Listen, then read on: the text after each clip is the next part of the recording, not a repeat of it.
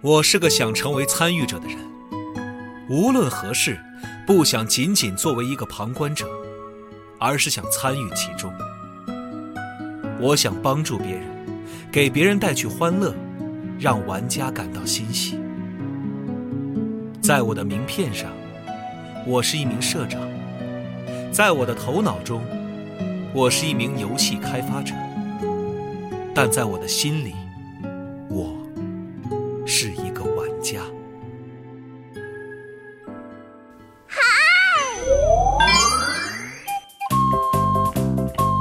全球授权十余种，深受全世界游戏爱好者期待。盐田聪一世唯一著作《盐田先生》，任天堂传奇社长如是说有声书现正发售，译林出版社正版授权，郝祥海演播，积禾网、积禾 App 全网独家上线中。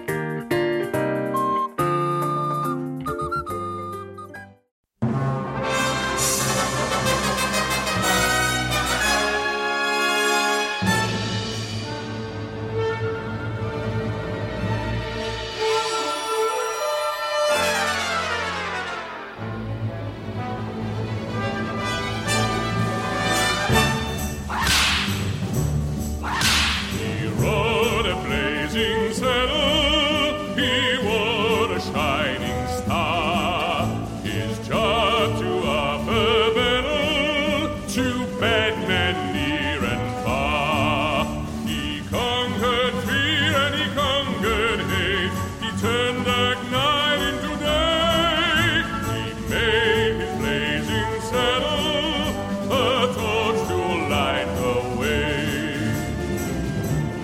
哎，各位朋友，大家好，欢迎收听本期《加丢 Pro》节目，我是老白。我是开开，哎，今天我们请到了就是一位老朋友啊，是之前跟我们畅聊过这个就是电影相关的这个专业的编剧老师杨老师啊。哎，那个听众朋友们好，我是杨志学。哎，今天这个我们这开场以一曲舞德极其充沛的这个《Blazing Saddles》作为这个开篇啊，相信对于某种类型片情有独钟的朋友已经从中得到了领悟。今天我们要讲这个电影里边的一个非常有特点也很吸引人的一个单独类目啊，就是西部片儿。嗯，这个我们之前在各种不同的场合还有节目里边，其实都分别提到过一点儿。就比如说我们之前讲这个《荒野大镖客》的历史的时候，哎，讲简单的捋了一下这个西部片历史，还包括就是美国的其他的一些文化现象或者文化运动里边也提到过这样一些东西。但是这些都是蜻蜓点水，浅尝辄止啊。今天所以说我们要请这个专业的老师来给我们就好好上上课，西部片它到底是怎么回事儿？你这个不要把观众这个 听众的期待抬得太高啊！没有，我光看这个不是我光看提纲我就看麻了，因为里边儿有一大半儿我没看过这个片子。 嗯哦，这个就是可能我也有些没看过。我因为我好多西部片儿其实是十年前上学的时候就特别集中的看的，哦当时是捋的这个目录按时间看的，但是确实有些记忆不是太深了。我也是最近就是背了这个稿儿之后，就又去扫了一眼有些片子，所以可能有些细节吧，就是记忆不会那么清楚啊。嗯，就不要在意那些细节了，哎不要在意主要那些还是说细这节个西部片儿本身它的主干核心、它的起源是怎么来的，然后以及它对后来美国电影产生了一个什么样的影响，它又和哪些电影的特色类型交相融汇、彼此交贯，形成了我们今天看到这样一个总目。哎，嗯，就是这个西部片儿也算是嗯怎么说，就是美国。我们知道，就是类型电影其实是这好莱坞工业体系的一个发明嘛。哎然后就是在这里边儿，其实西部片儿可以说是基石啊，就是所有美国类型叫一切类型出西部啊。哎，对对对。就是你在基本上美国绝大多数类型里可以看到这个西部的影子，牛仔形象的影子。比如说，我们知道像后来的这个强盗片儿，对，其实他的人物形象就是说，牛仔进城了，城市是一个法律和规则的世界，是牛仔无法再施展他原来那些能力，那他就只能成为一个强盗。那其实像这样的类型，就是很多我们都可以找出来，它从西部片的这种源流之处。哎，那就是就是为什么这个 西部片会对美国这些类型影响那么大呢？就是其实，嗯，怎么说呢？就是美国呀，本身是一个只有三百年左右历史的这么一个国家，嗯，然后它呢，就是其实没有自己这种几千年的这种民族神话。你像我们就是中国作为中华民族来说的话，我们讲的是说我们的家园就在这儿，我们不能离开这儿，我们永远就守在这个地方。啊但是美国人不一样，对吧？美国人是坐着五月花号过去的，对这个他们从一开始就是说我是带着这个是人给我的这种定的罪。所以我要离开那儿，是人给我定的罪，嗯我在上帝面前是无罪的。我离开那儿，我代表上帝向西去探索。他们从英国到美国就是向西，到了美国继续向西。所以西进代表的是什么？就是美国精神。又是 God wills，然后带来对的对这啊对，样就是我在上帝面前是无罪的，哎是我在教皇面前可能是有罪的啊啊，是大概这么一个意思。然后，当然这个像就是基督教这一套东西，不是我特别了解的啊。如果里边就是哪儿说错了，也欢迎大家指出啊。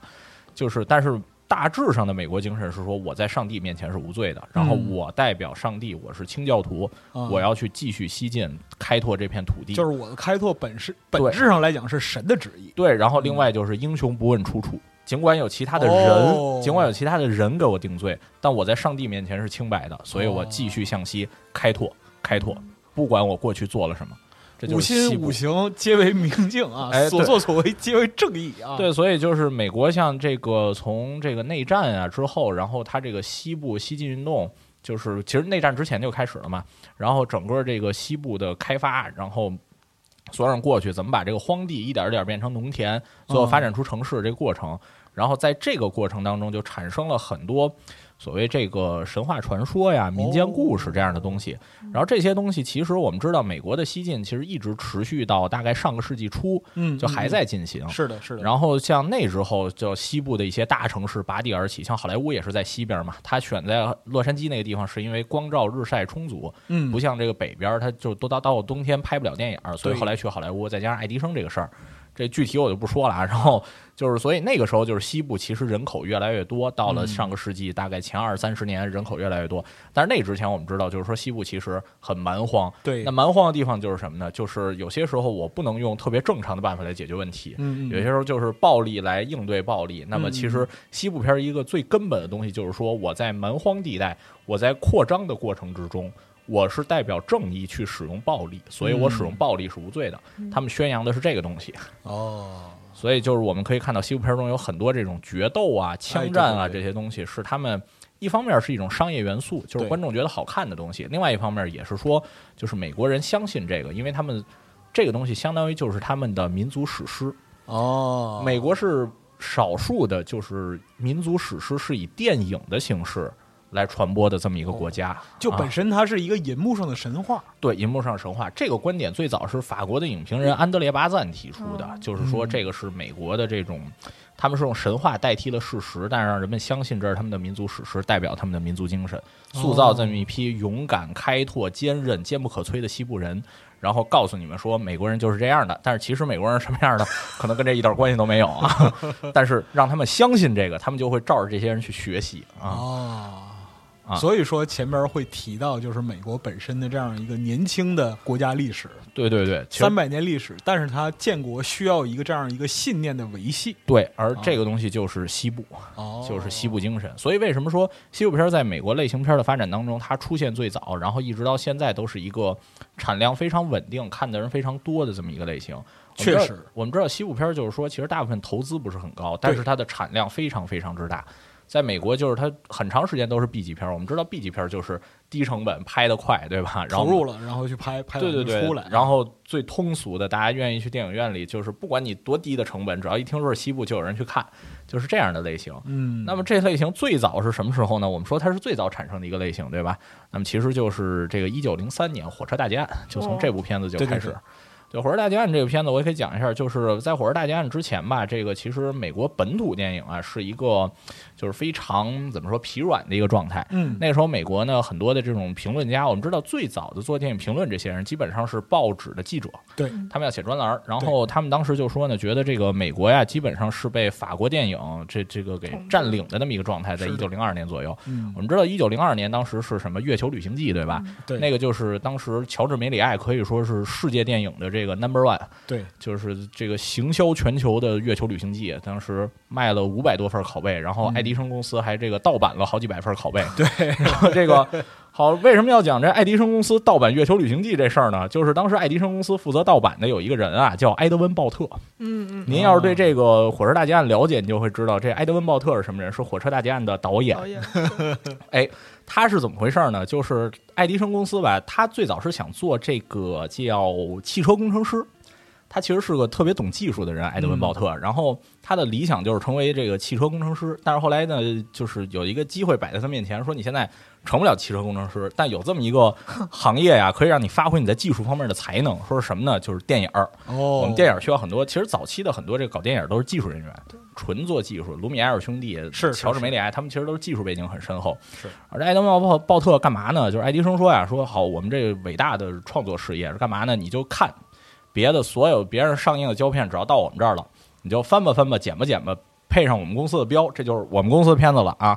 然后就是大家就知道他是干嘛的吧，就是啊盗版员啊，最嗯早导演，职业盗版员啊可。以啊，然后这个埃德温·鲍特呢，就在反复的剪这些片子的过程中啊，他就发现啊，说这个电影啊，不是说按照时间前后相继的顺序去嗯讲述那一种意义，而是说我把它剪一剪，我把两个同时发生的事儿先讲述一个，然后过一会儿再讲述一个。他们俩虽然同时发生，但观众能够理解他们是同时发生的。蒙太奇通过剪辑就产生了叙事，哎，哎，对，然后他为什么会产生这个呢？就是因为他天天去盗版别人片子，他得来回来去剪，哎，剪辑是练出来的，对，呃剪辑是练出来的啊啊。然后呢，他 在这个一九零三年，其实之前他做了一个叫《美国消防员的生活》，那就是美国本土故事，但那个基本是就是拿别人的素材剪的，没有自己拍的。然后他那个片子呢，小获得了一点成功之后呢，他就跟爱迪生说：“说我想有一个大制作，说是什么呢？说你看前几年啊，咱们这国内报纸上啊有一件特别轰动的事儿，就是这个火车抢劫这个事儿。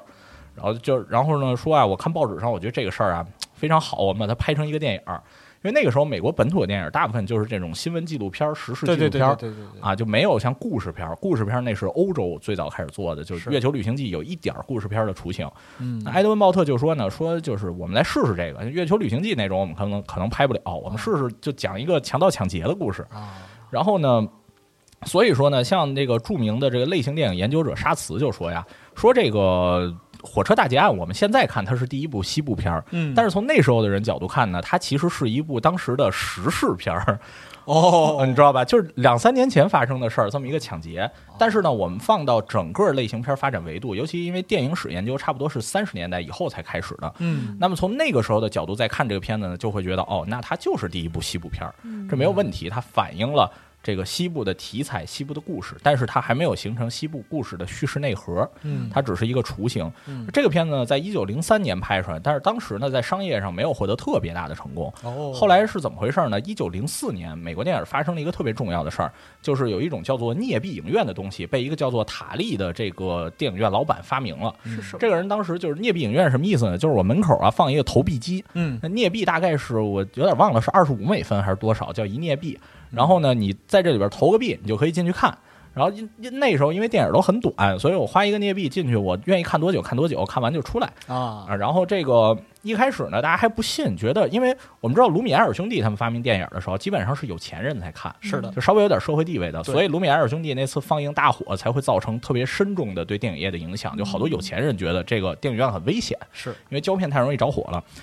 美国的镍币影院呢，真的是把电影变成了一种老百姓、普通人、市民阶级市消民费阶级，对对对，嗯特别市井的这种消费啊，这种娱乐，那时候不叫艺术啊。美国高院一九一几年判决还认定电影不是艺术啊。 然后这个历史就总是惊人的相似对，后面我会讲啊，这期后面我们会讲这后面这个电影儿怎么变成艺术的啊。然后这个，所以那个时候呢，到一九零四年镍币影院发明了，当时人一开始不信，觉得怎么可能这么便宜就让我随便看电影呢？嗯哎然后那个剧院老板呢想了一辙，他在那门口啊掏了个眼儿，然后呢说啊，您进去之前您可以通过这个眼儿往里看，你看是不是里边在放电影儿？我怎么觉得就是这种销售模式在很多地方都应用过？哎，然后这个就真的通过这种方式，让镍币影院这个东西就成为了一个就一下火遍全美国。哎而当时在镍币影院里最火的一个东西是什么呢？火车大劫案。哦，为么？什么呢？就是当时的一些记者就记录说，观众们为之欢呼，因为他们看到了美国人的故事。嗯，就是传统的美国，就是我们讲之前啊，这种美国的艺术形式基本上还是延延续的欧洲的这种东西，而嗯火车大劫案标志着美国开始找到自己的故事了，本土化，本土化。哎，而之前呢，我们知道其实没有什么电影儿，那个时代电影儿才几年啊。但是我们知道，像什么文学作品啊对那些，基本上呢就是所谓认为有点儿档次的这种艺术作品欧洲，大部分它讲的还是欧洲的故事，要不就是宫廷记录啊，对对对阳春白雪，啊贵族、这个这个叫什么，就是嗯才子佳才人，子佳人哎，对对哎对，其实才子佳人的题材在。就是之前那个世纪在欧洲是非常流行啊的，是的，然后美国就是讲市井，一上来就是讲匪徒，啊，然后所以这火车大劫案呢，咱当时老百姓自己的电影，哎，咱老百姓自己的火火车匪徒啊，是的，嗯因为这是那时候美国真实的故事嘛。这西部是什么？铁路、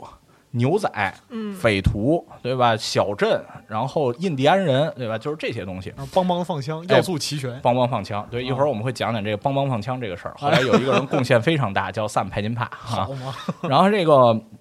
这片子一九零四年开始这个爆火，一直放到一九零七年、一九零八年《火车大劫案》，大家就那么爱看啊那个片子，因为当时就这种剪辑叙事上的进步，包括美国这种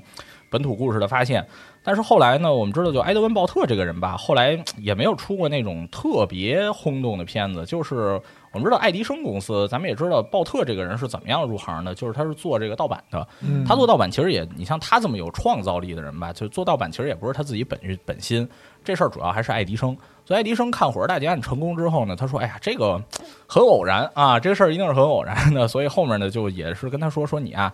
就学这个可以，但是你要让我投钱呢，拍这种天翻地覆的东西没戏啊。” 所以呢，就其实西部片在那个时代相对停滞了一段时间。嗯嗯后来直到有一个人把电影、把长片变成了一种艺术啊，把电影真拔高到了一种就是所谓艺术的艺这术种高度啊，艺术高度。这个人是谁呢？也是一个美国人，叫做大卫·格里菲斯啊。嗯嗯您如果对这个电影史了解，您会知道，就大卫·格里菲斯这个人名头非常多啊，最牛的一个名头就叫美国电影之父啊。嗯另外一个就是把电影变成艺术的第一个人啊。大卫·格里菲斯最著名的片子呢是个内战题材，对吧？叫《一个国家诞生》。然后哎哦这个片子其实有很多这背后的故事啊。今天我们讲西部片，我们就不讲了嗯，哎，啊。然后这个大卫·格里这菲讲斯出来肯定争议太多了，啊、这个大卫·格里菲斯呢，就是他这种通过电影技法提升，让它变成了一种艺术。是重要的是，让美国形成了拍长片的习惯。那之前的话，大家都不愿意拍长片，为什么呢？因为镍币影院还是成也镍币影院，败也镍币影院。因为镍币影院的技术条件造成那时候，如果你是多卷儿的这种电影的话，嗯镍币影院没有换这个一卷儿一卷儿换的这种换袋子啊连续换的条件。如果是我这个两个是不一样的，那我上一个放完了换，隔几分钟再放下一个没关系。但你放格里菲斯这种一百多分钟的片子，如果说你放十几分钟停几分钟，放十几分钟停几分钟，那严重影响观感。所以后来呢，就是所以一开始也不让他拍这个片子，后来就是他这个片子太成功了，造成镍币影院反而是那个被淘汰的东西。哦，然后就是你想这个人吧，特别厉害。这是格里菲斯对于这个技法、对于长片儿的贡献。然后第二个呢，就是托马斯·因斯啊，这个人对西部片儿的贡献特别大。但是他还有一个特别大的贡献，我们知道美国后来好莱坞这个类型片儿，这个古典好莱坞三驾马车，除了类型电影之外，另外一个是什么？制片厂制度，对吧？嗯制片厂制度是由托马斯·因斯创立的。嗯啊，这个人是干嘛呢？就是他当时也是一个导演，但是他可以说是第一个制片人。而这个人有一个伟大的发明，就是剧本儿。嗯，就是他发现我如果不写剧本儿啊，我就是同时只能拍一个片子，而且搞不好这个我今天不知道拍什么，就特别拖时间。万一这片子赔钱了，我作为一新人，我以后就没机会拍电影了。这是他就第一次拍电影养成的这个积累的叫叫教训吧。啊，发现这么一个教训，所以后来就开始写剧本儿。然后他写剧本呢，就是发现通过严格的控制剧本儿，我可以同时让很多个片子在拍摄，所以成为了最早的这种制片厂模式的雏形。本质是一个成本控制，对对对，就是说我写一个剧本儿，然后最后大家经过讨论，说这个镜头怎么拍，这个镜头怎么拍，这个镜头怎么拍，全都拍好了，最后啪，托马斯因斯盖个戳儿，叫就照这样拍摄，然后哦发下去就开始拍，他就可以同时控制好多片子的这个呃拍摄。而在所有他拍的这些片子里边，托马斯因斯最有名的呢，就是拍西部片儿。啊，那时候是量产西部片儿，哎然后他跟他长期合作有一个明星叫做威廉哈特，嗯啊，这两个人就合作，当时这个量产西部片到什么程度？就是一年可以产一百多部嗯啊。我们知道那个时候电影拍摄是非常快的，对就是因为一个电影本身短。短呢，然后你这个反正又都是棚内景，我搭好的西部这些景儿，大家在里边拍就完事儿了。就是反复的复用嘛。对，反复的复用。那个时候外景啊，其实是非常少的，因为什么？外景贵，对，因为就是你在那个，就是你跟太阳去比你的光线的话，你电影这个拍摄现场用的那些灯啊，都是没戏。莹莹之火，你知道是吧？的哎怎可与太阳争辉，对吧？就是这个感觉。然后，所以呢，那时候就是基本上棚内大量的拍，那成本很低嘛，就是这种西部通俗故事。然后这个就这种西部，后来嗯，但是我们也知道，就是后来这种经典的西部片儿，基本都是拍外景，对吧？嗯，那么像这个格里菲斯把电影变成了艺术，开始拍长片，因斯建立了制片厂制度，开始量产这种西部通俗故事之后，总要有一个人把西部片这个类型去推进一下。就确立这个东西。对对对，那么我们就讲到了托马斯·因斯当时他的手下有这么一个，就是他分出去剧本让他负责拍摄的这么一个，嗯名义上叫副导演，实际上就是执行导演啊。哎，这个人叫什么呢？叫弗朗西斯·福特。哦，哎，但是这个这个人本名呢也不叫弗朗西斯·福特，他叫做弗朗西斯·芬尼什么什么什么，反正就是一个爱尔兰名字。哎，然后呢，这个人吧是属于早期，就是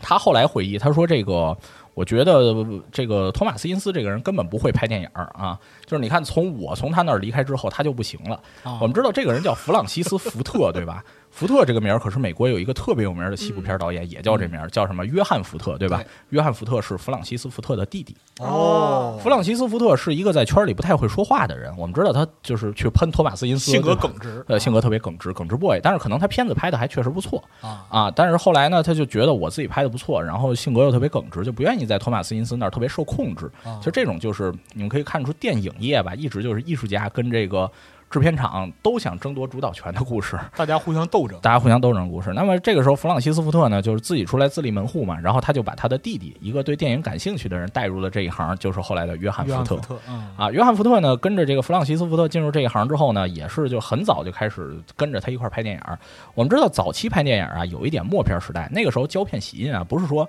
我们比如现在我们拍个电影儿，那真是拍出来什么效果，导演当时在监视器里就能看到，对对吧？就最后这素材是什么样儿就能看到。那个时代可不是，那个时代是说我第一天拍出来，可能得后天才能洗出来。对，所以你现场拍的好不好，这个就就是特别看导演的天赋和经验。那个时代就是因为三天拍一部，三天拍一部，我能够控制这。为什么那时候片子短？还有一个原因就是为了控制风险。嗯，万一这素材我几天拍出来都不能用，那这个风险太大了。但是如果你就是三天的一个片子，你拍出来不能用，不能用就不能用吧，整个片子废了都没关系。其实片子成本被压缩到一个可控的范围里。对对对，然后约翰·福特呢，就是他上来之后吧，他是一个喜欢拍外景的导演，就是就是怎么说呢？他是这样的，他看了一些早期西部片，包括受他哥哥的影响，嗯，就是说我们呀，呃，托马斯·因斯的西部片都是在摄影棚里拍的，特别的呃闭塞的一个环境。哎然后他哥呢，当时其实跟托马斯·因斯有一个矛盾，就是说我想拍外景，但是你知道外景贵啊，是所以托马斯·因斯就肯定不答应。啊不乐花钱，对对，你不能花这个钱，另我外们有这个景儿。还得结合前面说的这个风控的问题。对对对，其实制片厂就是控制风险的嘛。对，然后这个，但是这不是出来自立门户了吗？好，那我们就撒撒了欢儿的去外面拍啊。然后这个，所以约翰·福特呢，对于这个西部片拍摄呀，从内景推向外景是影响最大的一个人。嗯然后我们知道，约翰·福特早年就是属于那种量产型导演，一年也是拍一百部片子、八十部片子那种。哦像这种呢，就是默片时代很多，就是一九一零年代开始拍电影的导演，他们都有这种非常丰富的，不用看素材就知道这个胶片能形洗印出来是什么样的经验。嗯，所以那个时代，你基本上你有这样的天赋，你基本上就可以当导演了啊！如果你没有这样的天赋，你拍两三部浪费胶片，再见，制片厂以后再也不会和你合作了，就别试了，就别试了啊！虽然那时候电影其实也不是特别贵，但是也不是特别便宜，是是是是是，然后这个约翰·福特呢，基本上在这个二十年代初，他就开创了这种西部片的下一个时代。上一个时代我们知道就是那种通俗故事改编，然后像比较代表性的就是托马斯·因斯、威廉·哈特，是托马斯·因斯手下有一个导演叫做巴格特，然后他当时拍了一个叫做《风滚草》，是威廉·哈特主演的，就是讲这个西进运动里边这个鸣枪争地，啊哎，就是说啪一声枪响，所有人骑着马跑出去，然后对谁抢着那根旗子，这片地就是他的，是的，是非常真实的反映那个时候西部的故事。对然后约翰·福特呢，受到那个时期这种主流创作观念的影响，所以他最早拍的拍的几部就是有名儿一点的西部片呢，就是像什么《篷车队》呀、《铁骑》呀这些片子，就是其实也是这种风格的。嗯我们管这一类的西部片呢，就叫做史诗性西部片。这种史诗性西部片的特点呢，其实不是说场景规模有多大，哎，而是说它的拍摄非常贴近历史事实，哦他去刻意的去要照搬历史事实，去重现历史事实哦，比就如是一种还原式的拍对法纪录片式的。啊，自然主义式的啊。自然主义我们知道就是法国像左拉那一派，哎对吧？哎他们强调就是说我们要对现实特别机械的去研究，特别细节的去研究，去还原他们。嗯他们和这个现实主义还是有一点区别的。是的，然后像这个约翰福特拍这个铁骑的时候呢，我们知道就是铁骑当时他讲的不是这个火车修火车和这个印第安人的故事吗？嗯，然后他在里边呢，约翰福特就说：“我们不是要讲这趟车的故事吗？这幺幺六号这趟车的故事吗？你们能不能把那辆车给我找 来？”哦这他那这个份儿上，他那制片人疯了，这太自然主义了吧？ 说你这就是你 脑大子哥了，你这脑子没问题吧？您这拍的可是林肯时代的事儿。啊？然后那个说，我听说那辆车还在啊，是在是在，他就在博物馆里还是怎么着的，反正就我们也不知道能不能用。你就告诉我在不在吧？对，然后对，就是约翰福特就是那种，你就告诉我在不在。 然后这制片人去找，找了一圈回来，说这幺幺六号不在了，我给你找一相同型号幺幺九号行不行？看着是一毛一样的。啊，约翰福特，哎，就就这样吧，就这样吧凑。事儿，你这凑人事儿办事儿不行，你知凑道合事吧儿，你对对对。然后这个这个，反正就我们就知道啊，就是当年这种所谓史诗型的西部片啊，就是这种特别喜欢贴近现实。再比如说那铁骑里边不有一小镇嘛，嗯，约翰福特是按一比一的比一例比打一。大件，嗯对他一比一搭建，他还干什么呢？就是不是都搭好了嘛？搭好了，直接就全当这个剧组办公室。嗯 这个表面上看上去是个布景，啊里边这儿是这个剧组什么什么道具部门，这儿是演员休息室。哦就你看着是一小镇，其实就是他们整个剧组都在里边儿。 然后这个就利用这样的呢，就是当时拍摄了这种大量西部片儿。当然，他这个景儿呢也不会只用一次。哎，他这个小镇搭出来呢，其实后续的也是他养了一帮人在那儿，然后也是经常来这儿拍片子。嗯约翰福特跟印第安人，跟这个当地一些印第安人关系特别好，哦，他养了一帮印第安人专门给他拍西部片儿。嗯，这些人就是基本上都生活在一块儿。然后要拍西部片的时候呢，他过去就找这帮人。哦，美然后国横店儿出现了，对对对，然后呢，这帮人平时呢就该干什么干什么。然后一听说，哎呀，约翰福特要来了，好，我们准备扮演印第安人，今天扮演哪个族的？ 然后就大家就就是那么一种情况下，所以约翰福特能够大量的去拍摄外景，因为他在那儿基本上形成了一个这个美国的西部片影视基地。嗯其实就是人力物力都具都具备了，就是说我不是只拍一部的打算啊，我在那儿弄了一个非常产业链集中的外景地。好嘛，永续发展，哎，嗯然后就是，当然这个时候他所用的呢，还不是后来那个著名的纪念碑谷嗯，啊。纪念碑谷后来是怎么来的呢？我们后面会讲哎嗯啊。我们说这种呢叫做史诗性的西部片儿，然后呢，但是呢，同一时期呢，其实还有一类西部片儿啊，就是也是二十年代、二三十年代，我们这个叫做什么咆哮年代啊，西部片儿。为什么叫咆哮年代呢？后来有声出现了，嗯是啊的，还声音出现了。这个我们知道，这个西部呢，就是史诗性西部片，是说还原这个大的事件；还有一类呢，叫做西部题材影片，就是说嗯我们以这个西部为背景来拍摄一些人在西部的生活。然后它基本上呢，讲述的其实我们知道美国精神啊，它讲的核心一个东西是什么呢？就是资产阶级的精神，实际上是它是反对欧洲那种封建贵族。哎，是的，然后它一个核心的理念是什么呢？就是不劳动者不得食。嗯所以它大量的讲的呢，就是所谓那时候的西部题材，就是一个在西部自力更生的故事。嗯然后像这个西部自力更生呢，我们知道就是那个时候比较有名的呢，就是《淘金记》，哎，卓别林的这个片子啊，那个其实是嗯就是算西部题材影片里那个时代非常重要的，讲这个资产阶级去淘金的故事嘛。是的然后他们通过得到了金子，获得了经济上的权利，从而。从贵族的手里，对吧？获得了他们的世界，对，啊，这个是《淘金记》。然后另外呢，还有一部很很重要的啊，这个我得讲一下，是这个叫维克托·斯约史特洛姆啊， 这个是一个瑞典导演啊。他这个后来这个这个导演也很有名，他是英格玛·伯格曼的伯乐啊，就是伯格曼是他这个找出来的。然后他也是这个早期瑞典学派算最有代表性的一个人物。然后他有名的影片大家也知道，像《幽灵马车》。啊，像这个呃，仇敌当前啊，可能《幽灵马车》更有名一点。然后这个人当时因为在瑞典啊，就是拍片子拍得特别好，就被请到美国来了。哦，然后他呢，在美国就拍了这个叫《风》和这个丽莲吉许合作。丽莲吉许我们知道是这个《一个国家诞生》的女主啊哎，格里菲斯跟她这个关系非常好，一直用她当女主。然后这个《风》呢，当时是已经到了一九二八年了。她呀，当时就是也是有点自然主义的那种，就是带着丽莲吉许去这个特别荒凉的，是在内华达还是在哪儿拍的这个片子？然后当时就是所有人回忆这个组啊，就说这个气温超级炎热，认为有华氏一百二十度，然后就是给大家热的觉得已经。我们为什么还要待在这儿？那个感觉，丽莲吉许后来回忆说，这是他这辈子拍过最艰难的一个片子，他决定再也不和这个导演合作了。 然后这个就是因为什么呢？就是这个导演特别想，就是要那种西部的感觉。嗯，但是你要知道，他是一个瑞典人，他其实不是那么了解西部。我们知道瑞典有什么？瑞典是这个更靠北的一个国家，对对吧？它这个风特别的大，是的，然后他这个片子叫《风》，然后他这里边为了他觉得西部应该是一个狂风漫卷的地方，嗯，所以那个风大到什么程度呢？他找了十个飞机的引擎，然后在那儿呜呜在那儿刮，然后这个所有人就说话的时候，那个沙子都会往嘴里吹。好嘛，内华达中间全是沙漠呢，对对对，后来就是还好那是个默片儿啊，你就不需要说说什么嗯话，说太多啊对对，不需要说什么话，现场就是所有人都闭着嘴，然后需要有台词的，就是你知道默片儿也是有那种卡片儿似的字幕式的台嗯对词，对对，你还得假装在那儿说着的话，然后那种时候演员就觉得哇，好痛苦啊，居然要张嘴，想死，对，就想死。嗯然后像那个时候呢，我们就知道，就是不管是西部题材影片还是史诗性西部片呢，就是他们还没有完全脱离这种，就是对现实的还原。嗯，这个西部片还没有找到所谓神话内核，就这个时候还是像纪录片似的。嗯哎就是然后呢，进入了三十年代，对吧？三十年代呢，我们知道一个特别重要的事儿，一九二七年，有声电影出现了。所谓片上发生的有声电影《绝世歌王》第一部，对吧？嗯对。然后这个《绝世歌王》之后呢，就是有有声出现了吧？西部片儿反而是进入了一个就是嗯叫比较惨的时代吧，我觉嗯得，就是因为那个时候呢，因为这个技术进步了嘛，然后美国这边儿这些大制片厂啊，就发现因为有声音了，所以什么片子最好呢？歌舞片歌舞儿，片儿嗯歌舞片儿首当其冲，成为那时候的 A 级制作，因为什么可以展现这种歌唱啊、跳舞啊，这个是最适合有声电影还的。嗯是室内而拍且的，对对对三十年代时候歌舞片都是大制作的集中投入，对，就是因为那个时候这种片子赚钱，哎所以呢就使劲儿投他的钱。还有另外一个是什么类型开始火了呢？黑帮，嗯，芝加哥打字机，哒哒哒哒哒哒 哒。当然那个枪是后面才有的，对吧？对对，但是这个就是，呃，就是这个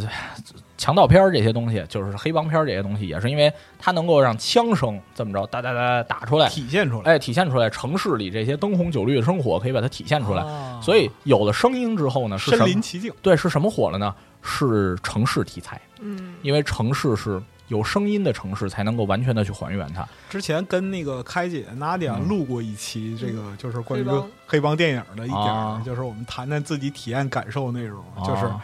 它其实就是伴随着就是有声电影的出对现，在这个世界普及开来，让对人们对这个就是黑帮争斗有一个印象。其实最早的黑帮片是法国人拍的，嗯 就是那个就是百代公司最早靠黑帮片是这个行销全世界啊后来是个这个有一些就是瑞典人跟他竞争不太干净的手段，这个就就跑题 了。略我过们不提啊略，过不提啊，我们之后会就是有机会可以讲 啊。然后这个，呃，然后到三十年代呢，因为这些片子火了，西部片呢就彻底成为一个所谓叫 B 级类型。嗯我们知道为什么这个时候成为 B 级类型，之前也是小投资，对吧？嗯因为 B 级片的概念是这个时候才产生的哦啊。B 级片，我我说一下，啊就严格的 B 级片定义呢，应该是只有美国电影才有，它是一个哦美国电影概念。但是呢，现在我们说呢，就是这种低成本的，呃，制作速度很快的，然后以这种就是稍微有点擦边球的这种美学都算来吸引观众的这种东西，我们一般可以叫做西呃就是 B 级片广。义上的广义上的，但是狭义上的，首先它是一个美国电影概念，嗯第二它是怎么产生的呢？呃，三零年左右是什么呢？大萧条。哎，大萧条的时候呢，大家这个整个大家这个生活的都不太开如心意啊，生活的不太如意。那么这个时候呢，就是看电影儿给你制造一个这种美好的童话般的世界，对吧？就是其实是很多人想要的。嗯那么这个时候呢，就是但是大家钱呢又没有那么多，啊所以呢，我花同样的钱，如果能多看片子呢，大家就会愿意去看。啊这个就好好比大家起这个前一阵儿在淘宝凑单一样，嗯啊，就是然后呢，所以这些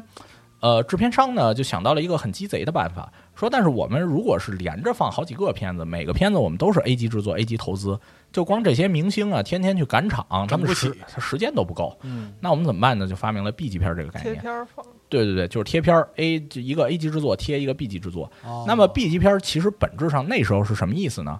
可能它的故事情节、它用的场景跟 A 级制作都是一样的，有可能都是一样的。但是首先，这个场景一定是 A 级制作先用过的。哎，第二，没有明星。嗯， B 级片儿是那个我们请不起明星的就叫 B 级片儿，可能它的题材是完全一样的。其实它还是从这个总体的人力投入的角度来衡量。对对对，就是其实 B 级片儿是一个成本投入概念嗯，啊。然后呢，像这个那个时候西部片儿呢，就是大量的 B 级片儿题材就生产 B 级片儿啊因为这个外景场景可以复用嘛，哎大家都来用。对，然后这个内景场景也可以复用嘛。是是是对，然后就是各个公司呢，那时候就认定了，说哎这个西部片儿啊是不值得大规模投资的，啊，只能拍这种就是小片子，形成这个思维定式，形成这个思维定式了。比如说像三一年这个《壮志千秋》拿过这个奥斯卡最佳影片，它是第嗯一个拿奥斯卡最佳影片的西部片儿。但是你像这些片子，其实就是《壮志千秋》当时就是最后一部愿意去大投资的西部片儿，哦但是那个也是奥斯卡最佳影片历史上唯一一个当时上映就赔钱的。啊，而且赔了好多钱，嗯当场赔，当场赔。所有这个评论家呀什么的，特别喜欢这个《壮志千秋》这个片子，但太是苦了但是唯独它不赚钱。那就是我不管评论家多喜欢，不管这个业内觉得它的技术上多好，奥斯卡怎么认可它，只要它不赚钱，大家以后就不会再投这个钱了。叫好不叫座，《哎一镇魂曲》是属于对对对，啊所以这个以至于呢，我们像这个那个时候拍纪录片拍的很好，导演约翰福特，哎，他在这个三五年、三六年左右吧，就是他当时也是有一部片子很失败，是这个叫《瑞典女皇》还是叫什么，我有点忘了啊。嗯就是反正有一个片子很失败，然后很失败之后呢，就是那几年就是制片厂给他的活儿基本上都不是西部片儿，就希望他去拍一点赚钱的东西。啊嗯那约翰·福特其实一直不是一一一个以卖座见长的导演，当然他有几部片子很卖座，嗯，然后这个约翰·福特呢，当时就几年拍不了西部片儿，直到一九三七年，他拿到了一本小说，叫做什么呢？去往这个 Lordsburg 的马呃一马车，哎是美国当时一个通俗小说。哎，一个经典的桥段就要上场了。对哎，这个他拿到这本小说呢，他找到了一个人，叫做大卫·塞尔斯尼克。嗯这个人呢，我们也知道他是这个《乱世佳人》的制片人啊，是这个《乱世佳人》剧组一地鸡毛的情况下把这个片子撑着拍完了的那个人嗯啊。然后这个大卫·塞尔斯尼克有一点是什么呢？他是个控制狂。然后约翰·福特拿着这个剧本找到他说：“你看这个你你有没有兴趣？”然后大卫·塞尔斯尼克呢说呀，你这里边这个男主跟女主啊，如果你用约翰·韦恩，约翰·韦恩那时候还不是明星，是的嗯啊，他就是跟约翰·福特合作的那么一个小演员，就是演了好多西部 B 级片的那么一个小演员，他一直在演 B 级片，就证明他不是明星，对，因为西因为 B 级片是不用明星的。然后呢，说你这个用约翰·韦恩演的话呢，肯定没戏。我这个男女主呢，我给你建议，你用加里·库珀和这个马林·戴德利，我觉得这个片子呢就能拍。如果你不同意呢，就算了。大卫·塞尔茨尼克是一个控制狂，对方不答应，他肯定不接这活儿。嗯约翰·福特呢，他作为一个导演，他也是一个控制狂，就是你给我提的要求呢，你不能给我的片子制作提要求，你只能给我投钱，基本上就是这么态度。哦所以呢，这事儿就谈崩了啊。谈崩了呢，这个约翰·福特怎么办呢？他就去说，那不如我们自己来起这个炉灶吧。然后他找到了一个从这个大制片厂出来的这么一个制片人，叫沃尔特·万格。嗯说不如我们来拍这个。沃尔特万格呀，给他提了一主意，说你这个呀，我们知道现在这种大制作的片子呀，要么是说歌舞片儿，嗯还有一种是什么呢？名著改编。说你得号称，你不能说是一本通俗小说改编的，哎你得说是名著改编得的，往上挂逼格，哎，这个东西呢才能卖得好。哎，才有人接。我们宣传的时候也好宣传，啊说那你说这个我们往谁身上套？你随便吧。后来这个约翰福特就想说，那这样我们就说它是羊脂球改哎编的。其实呢，我们要是仔细看这个后面这部片子啊，就是大家应该已经猜到啊，这部片子就是《关山飞渡》啊。哎，关山飞渡这个剧情呢，其实跟羊脂球没有什么关系啊，是他们在宣传上呢，为了把它。仿佛像一个 A 级制作， 就说啪嚓一个哎大字板打上对对对莫泊桑原著，对对对，莫泊桑原著改编、啊哎，这个就一下就不一样了啊。是是是当然，他这个我我忘了他字幕上打没打，反正就是呃，当时它早年海报有这个，有这个是吧有有有？对，所以但是呢，他这个其实呢是宣传噱头居多啊。然后这个沃尔特万格呢就给他操盘做了这个片子，叫做其实叫这个大篷车，对嗯吧？咱们现在翻译叫关山飞渡。哎 s t 关 a g e Coach 对，《关山飞渡》呢，可以说是这个西部片儿里边儿，嗯，应该是最重要的那么两三部之一。是的，是的，啊，它确定了这种西部类型的经典范式。啊，这个这个我们就稍微来说一下啊。前面我们说就是西部西部片讲的是什么美国精神开拓，对吧？哎就是一直向西，哎，这个谁谁在那儿我们就抢他的东西啊， 啊就是这么一个故事。然后那个我们知道西部片里呢有两组特别重要的矛盾，就是要么呢是牛仔打强盗，要么呢是牛仔打印第安人，总之那也打点谁，你得打点谁。啊前面呢，就是这片子呢，要么是讲牛仔打强盗，要么是讲牛仔打印第安人。然后到了这个关山飞渡呢，第一个他确立这个经典范式的，就是他把这两组矛盾合在了一起。嗯关山飞渡是说这个既打印第安人又打强盗的这么一个故事，就是我在这一路上，我要运着要带着这一车人到那个 l o r s b u r g 这个地方对，对对，同时呢，我在路上又要面对强盗，又又要面对这个印第安人的威胁，嗯所以他确立了这个西部片一个经典的范式。然后我们来看啊，就是说这个《关山飞渡》这个主角叫做 Ringo Kids，叫做这个林格基德啊，就是或者叫这个林格小子。然后我们知道这里边是讲啊，他是一个有犯罪前科的人，嗯所以呢，就是其实这个在美国西部片里呢，就是确立了一个主角的经典范式，叫什么呢？就是英雄不问出处。嗯即使你是一个有前科的人，即使你是一个之前的历史不太干净的人，嗯你依旧可以在西部成为英雄，哎你依旧可以开疆拓土之后呢，在这里成为一个受人敬仰的人。哎，你在旧世界是什么样的人无所谓，你在新世界可以成为英雄。所谓改头换面，重新做人，对，就是这个是特别重要。他讲就是说，西部英雄啊，是你你是什么人根本不重要，你重要就是你在这儿做了什么。但是呢，我们也知道，就是说西部英雄其实他们是用暴力来解决问题的，而美国在最后在西部是什么？是要建立秩序的。所以我们看最后的这个关山飞渡的结局处理是什么？就是说，呃，Ringo Kids 带着这个就是路上遇到的这个妓女，两个人一起离开了这个地方。是他们没有在这个地方定居下来。早年的一些西部片儿呢，他们的结局，比如像什么铁骑啊这些，其实是说最后这个在解决所有这些事情之后，这个人就生活在了这儿。而当你定居在一个城镇里之后，你就失去了牛仔的身份。嗯，但是关山飞渡建立的一个叙事规范就是什么呢？就是说牛仔是无法在一个有秩序的城镇里生活下来的。哎，因为牛仔本身就是对秩序的的一个挑战互斥，对，就是就是说，当有人去挑战秩序的时候，我们需要有一个人用暴力来维护它。但是当这一切平静了之后，牛仔就要离开。啊，像这一时期的呢，比如这个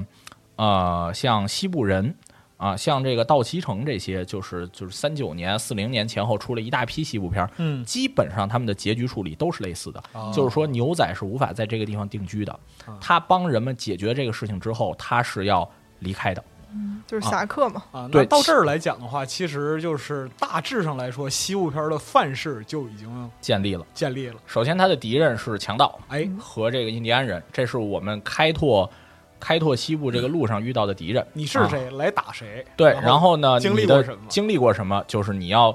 有各种这种怎么说异样的目光投向你。比哎如我们像这个《关山飞渡》里边，他是一个有前科的人，是的很多人不信任他，他最后呢要通过行动，要通过战斗哎嗯来证明自己是一个好人。好，这是他的过程。啊最后一幕呢，是他证明自己是一个好人之后，啊，他不能在这儿生活，离你开是一个好人，但必须离开。啊你是一个好人，但必须离开。为什么呢？就是因为你使用的这套解决问题的方法哎是不适合在这个城镇里边继续去让你存在的，因为大家也会觉得你是一个危险的人危。险，潜在的危险。对，然后像所以这个时期呢，就基本上就是我们用这个引用这个就是一个著名的类型片研究者就是沙茨的一个说法啊，就是他说呢，就是以男性英英雄的成长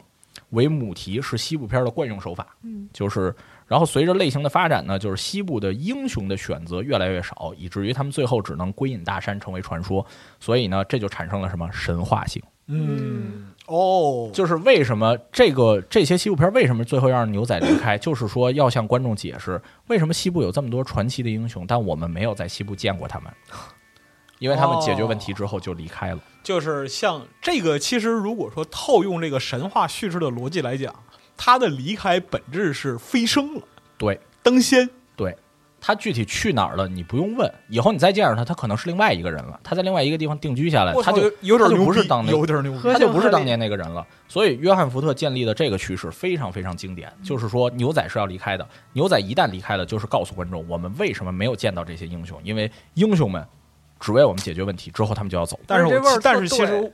哎呦，但是其实我一下刚才想法跳得特别远，就是嗯在之后的就是西部片儿的，我们会看到一些反神话的这样一些对东西，嗯好，那么这个时候反神话是为什么来的呢？我们就可以讲一下了。啊《关山飞渡》这个片子上映是什么时候？一九三九39年对三九年是古典好莱坞特别经典的一年，那一年《乱世佳人》也是在那年上映的，哎对《绿野仙踪》也是在那年上映的。那可以说是就是三九到四一年是古典好莱坞一个最巅峰的时代，也是它而且的拐充点满。了各种一地鸡毛大制作。对啊，然后呢，这个时候呢，同时世界上发生了一件大事儿，第二次世界大战。嗯，第二次世界大战我们知道，其实就是一九三一年就开始了，但是欧洲战场是在大概三九年前后，对吧？然后这个美国后来参战是到了这个珍珠港之后，对对吧？就是更靠后。那么像约翰福特他们这些人呢，好多就当兵去了。哎，他们也不是真正说一线这个作为这个士兵啊，他们是属于那个时候美国很重视宣传，嗯所以像什么约翰福特呀、弗兰克卡普拉呀、威廉惠勒呀这些人，后来他们就都进入军队。嗯然后像约翰福特呢，进的是海军系统。然后我们可以讲一下，像这个弗兰克卡普拉进的就是陆军系统。像特别有名的一个纪录片叫《我们为何而战》，就是弗兰克卡普拉拍的，其中还有一部分是讲的中国的抗战。对，然后呢，像这个威廉惠勒呢，就是那个时候他也是在这个就是军队里边儿。但是据那个约翰福特回忆呢，就是说约翰福特在军队里啊是一个他常年拍西部片嘛，对特别懂这些这个糙人的生活方式，所以他跟军队那些人混得特别开。啊，他后来就是想拍自他家兄弟他在中途岛想拍东西，特别危险的情况下，很多东西都运不过来哦了。结果约翰福特说要运设备来，我们要拍。约翰福特在中途岛是受了伤的，啊，中途岛海战他是受了伤的。说约翰福特要运东西来，那就不惜一切，明天就就空降给你运过来。就哦弟兄们就干，弟兄们就干，这是约翰福特要的东西。威廉惠勒就不是，威廉惠勒是一特别耿直的人，然哦后在军队里特别吃不开，就是他要什么东西几个月都不给他运来，不会混，对，不会混。然后这个约翰福特呢，但是我们知道，像这一批导演，其实他们都是在制片厂里边练就的一身本领，嗯然后他们去参加二战了。参加二战回来之后呢，我们知道二战期间啊，基本上军队里这帮人都不懂电影儿，嗯就是你们拍宣传片儿，我就要一成果，是一种非常自由的创作方式。嗯嗯所以这些人呢，好多呀，他们去参加二战回来之后吧，就想搞独立制片，就练就了一身狂野的本事，对，练就了一身特别狂野的本事，就想搞独立制片。然后再加上呢，这个二战之后吧，其实是这个嗯怎么说呢？就是其实二战打破了很多人对于这个世界这种神话式的美好的想象。啊，哦，他们觉得这个世界是有暴力的，是有血腥的，是有很可怕的事儿的。所以这个五十年代之后呢，就是像这种嗯就是《原野奇侠》呀、《搜索者呀》这样一批的这个更有应该叫更有作者性的这种西部片儿就产产生了。是就是他们这种西部片的处理呢，就是有一些是说他们的结局会更诗意，但是更悲凉。对就是那种英雄啊，不再是战无不胜的，嗯，就是因为英雄也会受伤，对，因为啊二战告诉我们了，什么样的英雄都会受伤是，的再强大的国家也会遍体鳞伤来迎接这场战争。是的，那么就是经历了二战之后这一代人呢，他们拍的像《原野奇侠》，我哎们知，道那个片子叫《Shane》，就是说，呃，其实是就是我们可以说那个牛仔的形象跟《关山飞渡》中那个形象是非常像的。嗯，就是你可以理解为，就是像他刚解决了一个事情之后呢，就是想要去西部建立一个自己的家园，但是呢，最后发现他建立家园的这种尝试是失败的，因为过去那些他解决掉的问题，他杀了一个强盗，强盗的兄弟会来找他，强盗的小弟会来找他，强盗小弟来找他，总有一方要死，有一方要死的话呢，就有一方会寻仇，所以就是为什么西部的英雄，就是《原野奇侠》讲的是什么？就是西部的英雄是无法在一个地方扎根的，哦，就是你过去的东西像一个阴影一样如影随形，它就永等于远说是原有的那种，就是西部片里构建的神话逻辑对被人性代替了，对这就是现说实的人的关系。开始讲真实的西部。金刚狼当时是不是也是有致敬这个片子？金刚狼三是吧？对对对，有一点像嗯，其实就是说，就是说我是一个背负着这些过去的人对，然后我到西部找到了一个立足的地方，我要建立一个家庭。嗯，然后呢，结果我在这儿待了一阵儿之后呢，我发现我逃不开，这些人总会找到嗯我。那我为了我新建立的这个家庭不受到侵害，我在解决了这个问题之后，我只能再次踏上再这条次离开，对，然后这个是《原野奇侠》，就是算那个时候很重要的一部。其实它讲了一个西部英雄的后续。然后另外一个呢，就是《搜索者》。哎，搜索者》讲的呢是那个也是约翰·福特的一个片子啊，算那个时期影响非常大的一个西部片儿。嗯《搜索者》是讲什么呢？就是说，是这个一个打完了南北战争的老兵，哦，是一个南军的老兵。然后呢，他回到家，回到家呢，他原来的这个初恋情人呢已经嫁人了，然后他去的是这一家儿，然后他去这一家儿呢，就是就是很尴尬，你知道吧？就是人初恋情人已经结婚了嘛。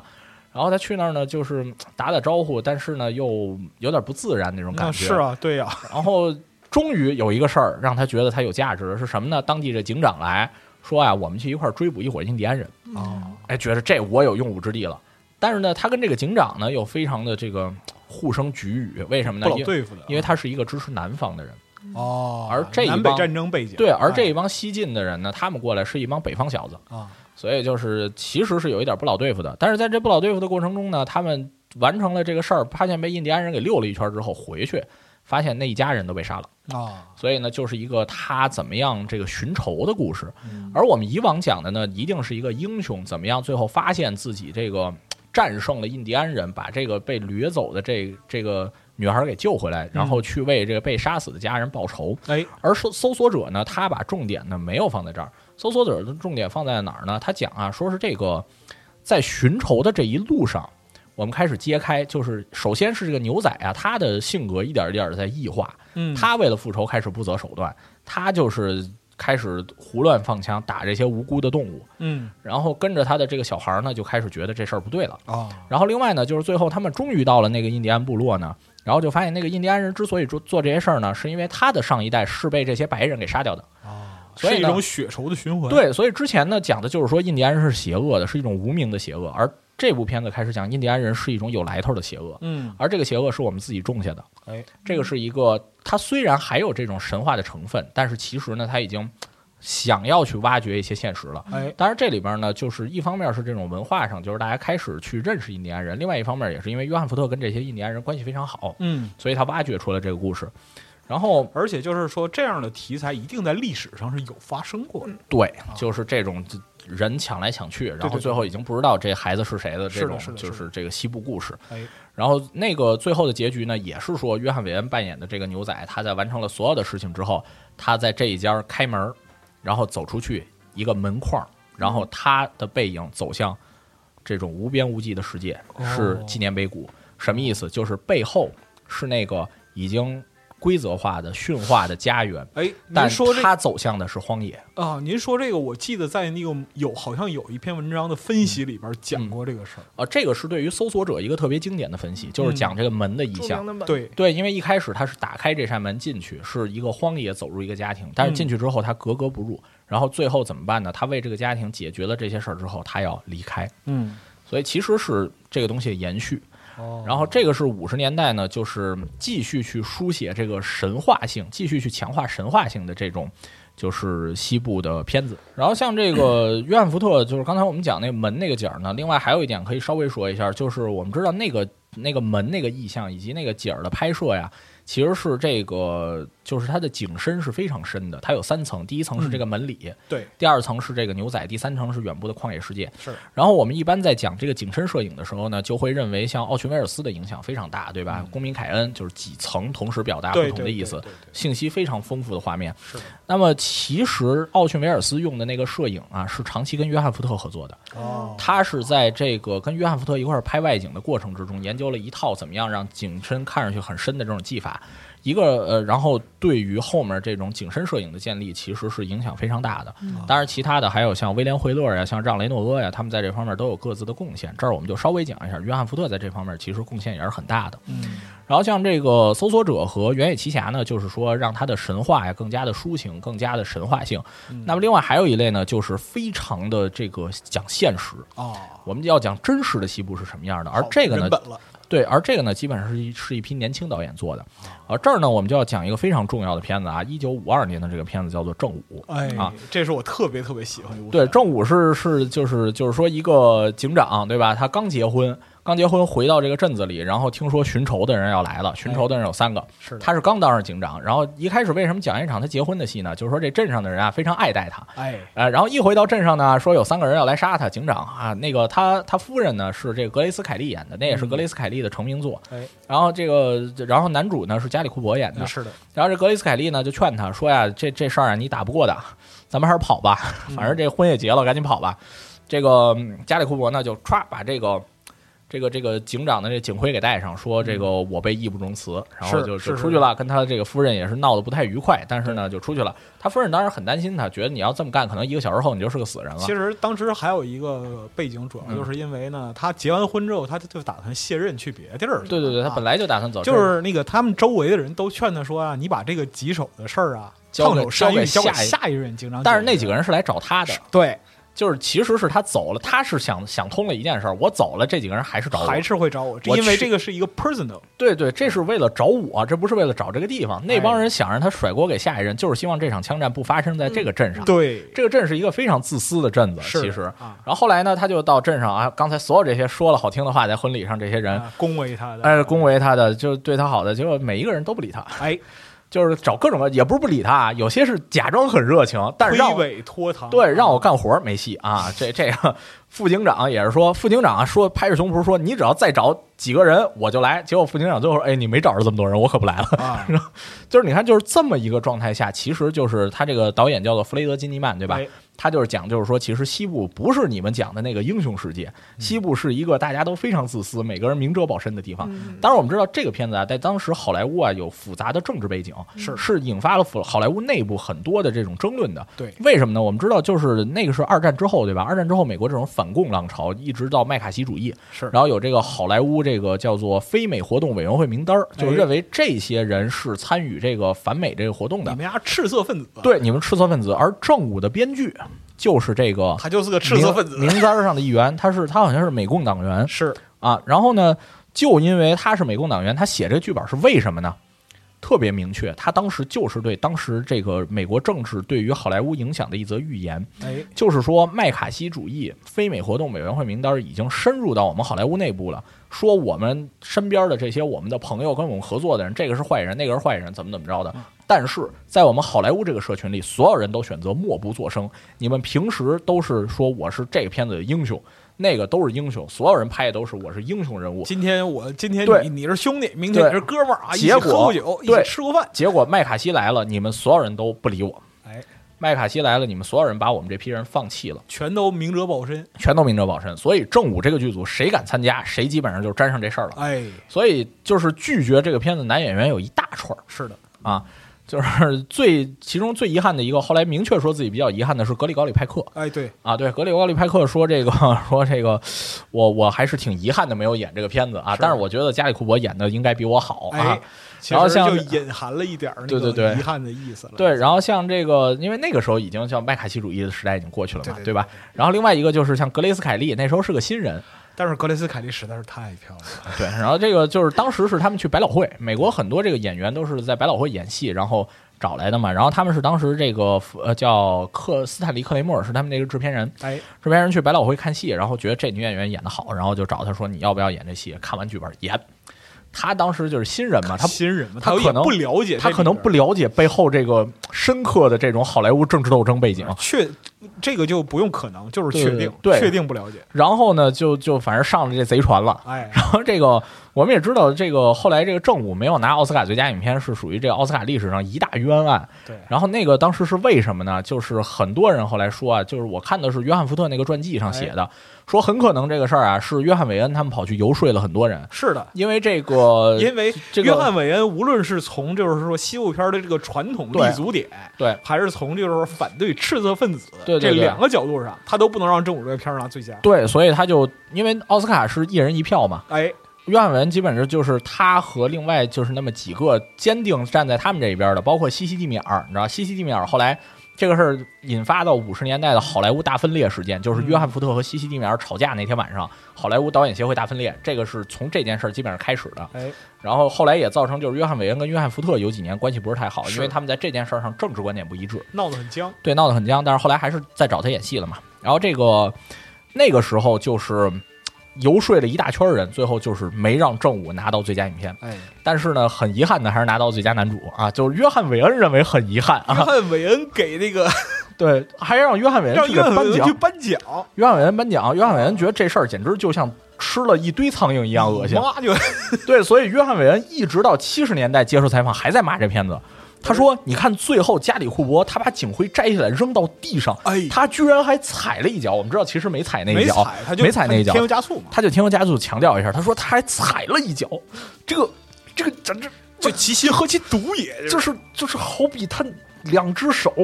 在我耳朵两边放俩黑板在那儿抠，你知道吧？就是那种心理上难受啊。哎而且就是那个从正午之后，就约翰韦恩一直想方设法在自己后来拍的各种片子里边反来覆去的戳正午，对，这个时候呢，我们就要讲，所以约翰·韦恩到了一九五九年的时候，其实不是一九五九年，大概五八年左右，啊接了一个片子，是霍华德·霍克斯的片子，叫做《赤胆屠龙》（Real 哎 Bravo）。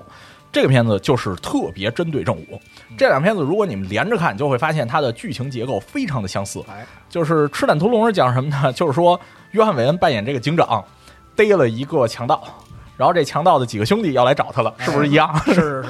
然后呢，这个约翰·韦恩就开始呢说，然后他这副警长就说：“那我们要不要动员一下镇上的人一起来做这个事儿哎？”，约翰·韦恩说：“我们不需要业余人士，我们几个就够 了。对对对，其实他原来台词那个就是更糟糕一”点，嗯，就是他那个他副警长说：“你从嗯镇上找几个人，对，我我找谁呀、嗯这镇上他妈的我除了们我们不需要 amateur，对。”除了车夫，嗯然后就是那个就是卖杂货的啊学徒，嗯，唯一一个就是有过开枪经验的是个瘸子。对嗯对对，然后我，然后接下来有一句特别经典的台词不需要走来走去的人，啊，就是我宁可要一个瘸子，嗯，但他是专业人士，他还比在正午的阳光下走来走去的废物强。对，这就是明确针对正午啊。哎 Real Bravo》这片子明确针对正午，但是我们知道，从创作理念上来说，其实《赤胆屠龙》也是符合这个时代所谓想表现现实西部世界的。嗯这个我们可以讲，就是霍华德·霍克斯啊，这个导演是，其实霍华德·霍克斯是作者论研究兴起之后，就是作者论这种批评方法兴起之后，才在好莱坞就是被这些评论家开始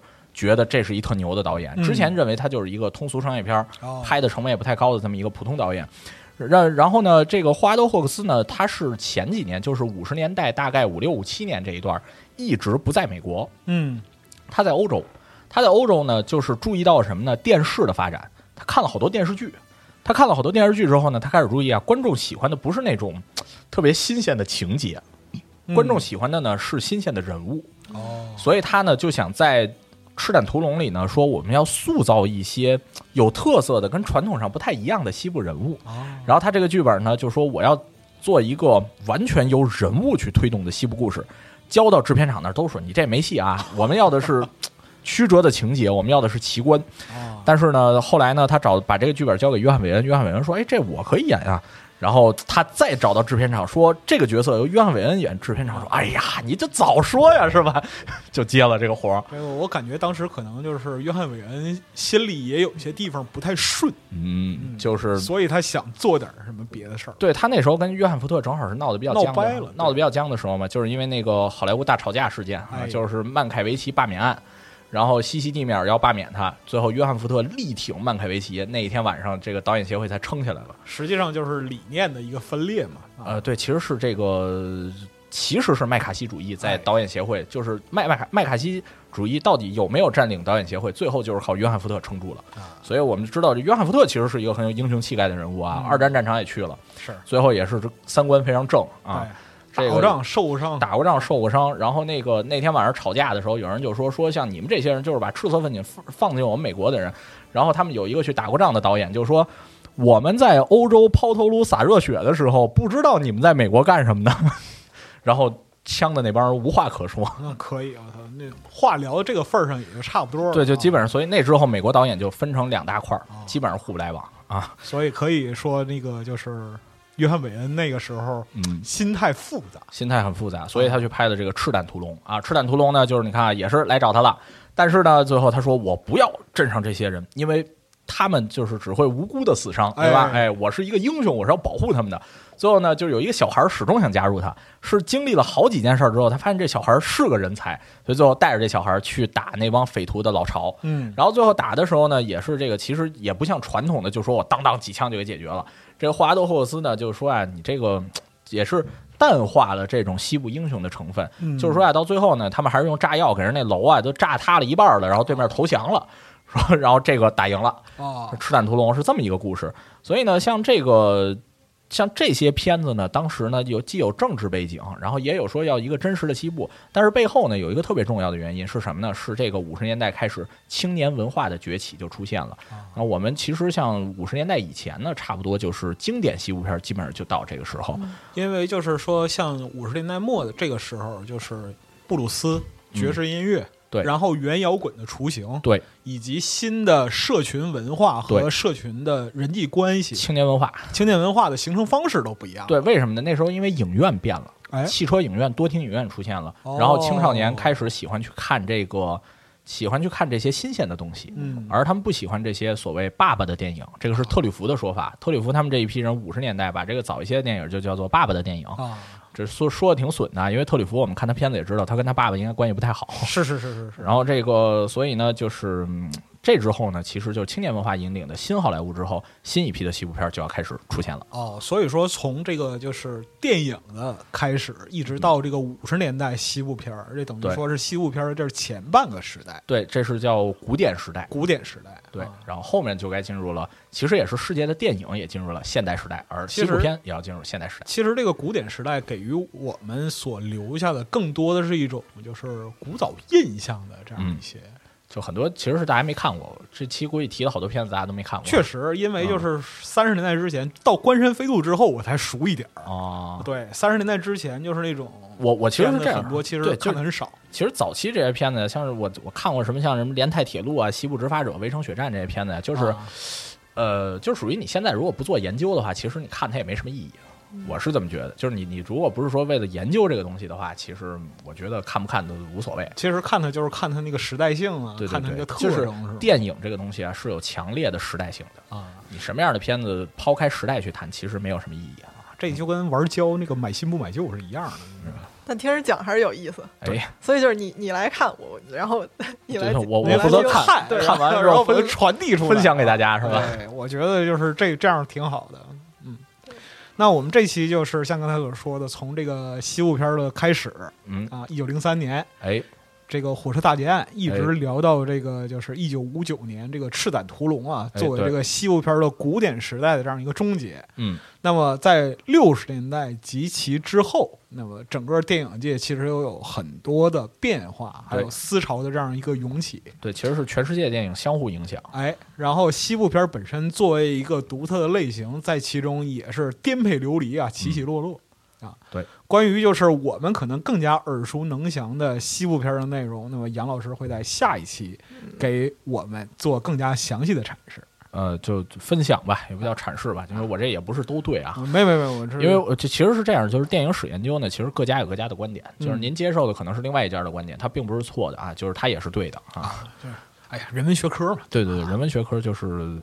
我只是每个人的研究方法不同啊。我们我的研究方法可能更偏这种作者论一点，就更回到这个每一个创作者本身。原初创作这个。对对对，然后像其实更类型片的研究方法，应该是这种更大块的这种主题研究开始的。嗯嗯，行，那我们这期就先到这儿啊，客气客气差不多得了，赶紧讲就是。哎啊哎，好，那那我们下期再见，下期再见。拜拜拜拜。